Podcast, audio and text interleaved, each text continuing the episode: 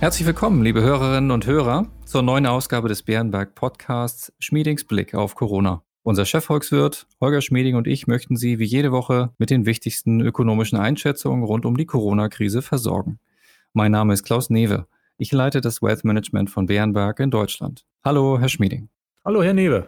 Knüpfen wir zunächst an unseren Podcast von letzter Woche an. Die Realität hat uns daher nach dem Erscheinen sehr schnell eingeholt, denn noch vor Ostern konnten sich die EU-Finanzminister zu einer Einigung durchringen. Fühlen Sie sich nun durch das beschlossene Rettungspaket durchströmt von europäischer Solidarität? Und wie schätzen Sie diese Maßnahmen ein? Zunächst einmal, ich bin eigentlich immer etwas durchströmt von europäischer Solidarität. Das ergibt sich einfach aus der Geschichte unseres Landes. Als großes Land in der Mitte Europas ist Deutschland darauf angewiesen, dass es seinen Nachbarn gut geht, denn sonst kann es auch uns nicht gut gehen. Das Paket, das Finanzminister nach langem Streit am vergangenen Donnerstag gebunden haben, ist eigentlich gar nicht so schlecht. Es ist vermutlich zusammengerechnet die größte grenzüberschreitende Solidaritätsbekundung, die es jemals gegeben hat. Leider ist dieses Paket überschattet von dem politischen Streit. Wir haben weiterhin nicht geklärt, ob eins der vier Elemente, die im Paket genannt sind, nämlich ein Aufbaufonds durch gemeinsame Anleihen finanziert werden soll oder auf andere Art. Leider hat Italien, zumindest ein Teil des politischen Spektrums in Italien, einen wichtigen Teil des Pakets gleich abgelehnt, nämlich die Kreditlinie des europäischen Stabilitätsmechanismus. Die Situation ist also, wir haben ein großes Paket der Solidarität, das inhaltlich alles in allem recht gut ist das aber nicht die gewünschte politische Wirkung entfaltet, weil der Streit über einige Einzelpunkte weitergeht und dieser Streit das eigentlich notwendige Signal der europäischen Solidarität überschattet. Wir haben nun also ein weiteres Hilfspaket bekommen. Wir werden sehen, wie das angenommen wird. In Deutschland greift unterdessen die Lockerungsdiskussion mehr und mehr um sich, nicht zuletzt befeuert durch die Vorlage des Gutachtens der Leopoldiner. Lassen Sie uns also nochmal hinter den Horizont des Lockdowns schauen. Zu diesem Thema erreicht uns auch eine Hörermail. Sie können ja jederzeit an die Adresse schmiedingsblick in einem Wort at bärenberg.de Fragen und Anregungen schicken. Der Hörer hat mit Blick auf die Zukunft folgende Frage. Glauben Sie, dass Deutschland im Vergleich zu anderen Industrienationen durch die Stabilität der Institutionen, also insbesondere der Qualität des Gesundheitswesens und der Funktionsfähigkeit von Politik und Verwaltung sowie durch höhere Fiskalausgaben einen größeren Aufschwung erwarten kann? Zunächst einmal ist die Entwicklung in den letzten Wochen ja so, dass die bisher von staatlicher Seite ergriffenen Maßnahmen wirken. Deshalb habe auch ich die Hoffnung, dass einige der Restriktionen in einigen Wochen, vielleicht sogar schon in einigen Tagen vorsichtig gelockert werden können bei uns. Insgesamt zeigt sich in dieser Krise tatsächlich, dass die deutschen Institutionen auch im internationalen Vergleich relativ gut funktionieren. Es knirscht durchaus hier und da. Man merkt auch in einigen Verwaltungen durchaus Defizite. Aber relativ zu vielen anderen Ländern sieht es so aus, als würde Deutschland besser als, sagen wir mal, der Durchschnitt der entwickelten Länder durch diese Krise kommen. Wird diese relative Stärke unserer Volkswirtschaft auch in den Vermögenspreisen, gerade deutschen Aktien, ablesbar sein? Die deutschen Aktien sind sehr stark am Weltmarkt orientiert. Deutsche Unternehmen sind ja vielfach unter den Weltmarktführern. Deshalb wird die Stärke, die relative Stärke, die wir in vielen Bereichen daheim sehen, auch die relative Stärke unserer Staatsfinanzen, die uns ermöglicht, jetzt einmal aus dem Vollen zu schöpfen, Deshalb wird diese relative Stärke nicht das wichtigste Argument für den deutschen Aktienmarkt sein. Für die Mehrzahl der Unternehmen, die den größten Teil ihrer Erlöse auf dem Weltmarkt erzielen, sind wir halt abhängig davon, wie es nicht nur uns, sondern auch unseren Nachbarn und unseren entfernteren Freunden geht. Alles in allem glaube ich nicht, dass der deutsche DAX stark überproportional beim Wiederaufschwung dabei sein wird. Er wird gut beim Wiederaufschwung dabei sein. Dann dazu eine weitere Frage zur Struktur der deutschen Industrie. Schon vor der Corona-Krise war immer wieder vom Abstieg der deutschen Industriekonzerne und dem Aufstieg der Technologieriesen die Rede. Diese Technologieriesen werden von der Corona-Pandemie in geradezu märchenhafter Weise beflügelt. Für einige dieser Konzerne ist die Krise keine Krise, sondern ein Aufputschmittel. Halten Sie das für dauerhaft? Gerät die deutsche Industrie in einen Abwärtsstrudel oder wird sie sich von dem Rückschlag gut erholen können? Insgesamt sehen wir, dass diese Krise einige Trends beschleunigt, die vorher schon sichtbar waren. Dazu gehört auch der Trend zum Digitalen.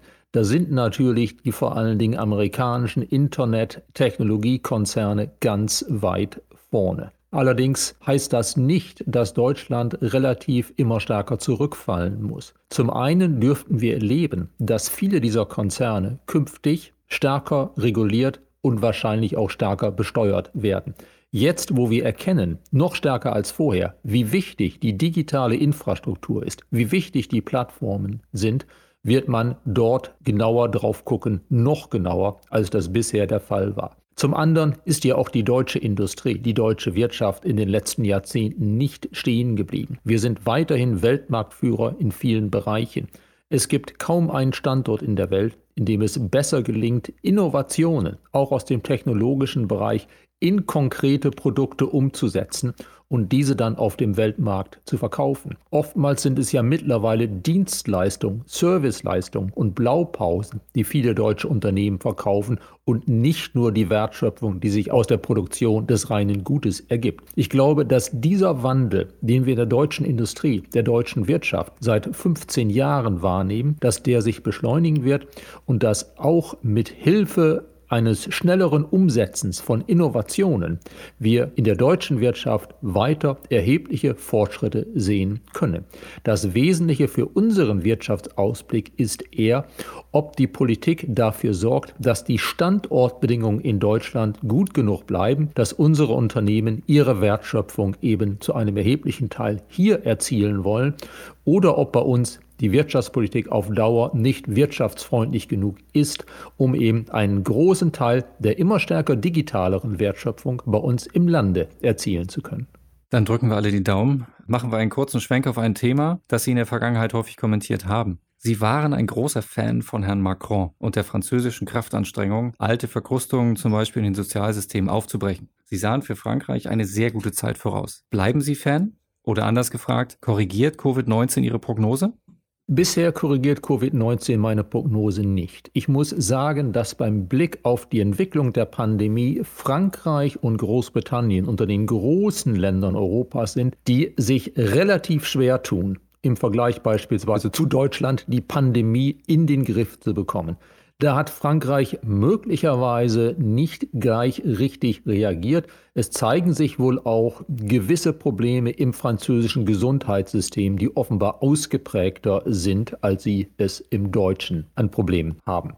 Aber die Wirtschaftspolitik Frankreichs ist in den letzten Jahren zunächst unter Wirtschaftsminister Macron, dann unter Präsident Macron deutlich standortfreundlicher geworden. Auch jetzt rückt Macron nicht davon ab. Ich denke, dass nach dieser Krise tatsächlich Frankreich alles in allem sich weiterentwickeln wird in die Richtung, ein guter Standort zu sein für junge Unternehmen, für Start-ups, für viele Unternehmen und ich denke weiterhin, dass Frankreich, sofern es Kurs hält, tatsächlich nach dem Ende dieser Krise eine Art goldenes Jahrzehnt erleben kann, genau wie Deutschland in den letzten zehn Jahren goldene Zeiten erlebt hat. Bisher ist in Frankreich noch nichts passiert, was diesen Optimismus wirklich nachhaltig dämpfen würde. Sehr gut. Schauen wir noch ein bisschen weiter in die Zukunft zum Abschluss dieses Podcasts äh, auf die deutsche Industrielandschaft. Dazu hat Bärenberg-Chef Hans-Walter Peters kürzlich als Bankenverbandspräsident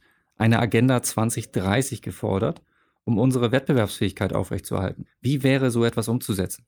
Ich glaube, wir sollten tatsächlich in unserem Lande nachdenken, wie wir unsere Wettbewerbsfähigkeit dauerhaft sichern können. Wir sind weiterhin im internationalen Vergleich recht gut dabei. Aber wir bei Bärenberg beobachten seit Jahren, dass Deutschland etwas zurückfällt, dass es seine Spitzenposition unter den Top-Ländern in Sachen Wettbewerbsfähigkeit langsam verliert. Wir kommentieren das einmal im Jahr in einem ausführlichen Bericht, den wir European Progress Monitor nennen. Wir brauchen tatsächlich bei uns eine Kraftanstrengung, die es Unternehmen erleichtert, ermöglicht, bei uns ihre Spitzenleistung weiterhin zu erbringen. Dazu müssen wir dafür sorgen, dass die Lohnnebenkosten trotz der riesigen Belastung durch diese Krise anschließend nicht zu sehr wachsen. Wir müssen dafür sorgen, dass die steuerliche Wettbewerbsfähigkeit der Unternehmen gewährleistet ist. Wir müssen vielleicht auch nach der Krise darüber nachdenken, ob bei uns die Regulierung und Gesetze in allen Bereichen so gut sind, dass sie die richtige Balance zwischen Verbraucherinteressen und dem Interesse der Allgemeinheit haben. Wir werden in einigen Bereichen tatsächlich hoffentlich nach dieser Krise nachdenken können und müssen, ob wir nicht doch einiges mehr tun müssen als in den letzten Jahren. Nachdem die Agenda 2010 alles in allem ein großer Erfolg war, denke ich, ist ein Schlagwort Agenda 2030 genau richtig gesetzt. Das Thema klingt so groß, dass wir da noch viel länger drüber sprechen könnten. Aber für den Moment ist es das heute gewesen. Lieber Herr Schmieding, ich danke Ihnen sehr für Ihre Einschätzung. Gerne, Herr Newe. Liebe Hörerinnen und Hörer, vielen Dank für Ihr Interesse. Wenn Sie Fragen oder Anregungen haben, schreiben Sie uns gerne eine E-Mail an schmiedingsblick.beerenberg.de. Bleiben Sie gesund und bis kommende Woche.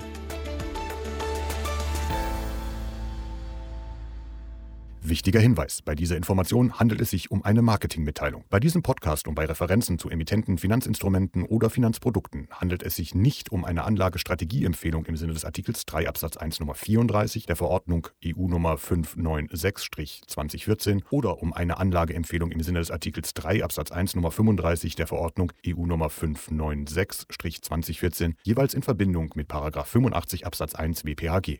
Als Marketingmitteilung genügt diese Information nicht allen gesetzlichen Anforderungen zur Gewährleistung der Unvoreingenommenheit von Anlageempfehlungen und Anlagestrategieempfehlungen und unterliegt keinem Verbot des Handelns vor der Veröffentlichung von Anlageempfehlungen und Anlagestrategieempfehlungen. Diese Information soll Ihnen Gelegenheit geben, sich selbst ein Bild über eine Anlagemöglichkeit zu machen. Es ersetzt jedoch keine rechtliche, steuerliche oder individuelle finanzielle Beratung. Ihre Anlagenziele sowie Ihre persönlichen und wirtschaftlichen Verhältnisse wurden ebenfalls nicht berücksichtigt. Wir weisen daher ausdrücklich darauf hin, dass diese Information keine individuelle Anlageberatung darstellt. Eventuell beschriebene Produkte oder Wertpapiere sind möglicherweise nicht in allen Ländern oder nur bestimmten Anlagekategorien zum Erwerb verfügbar.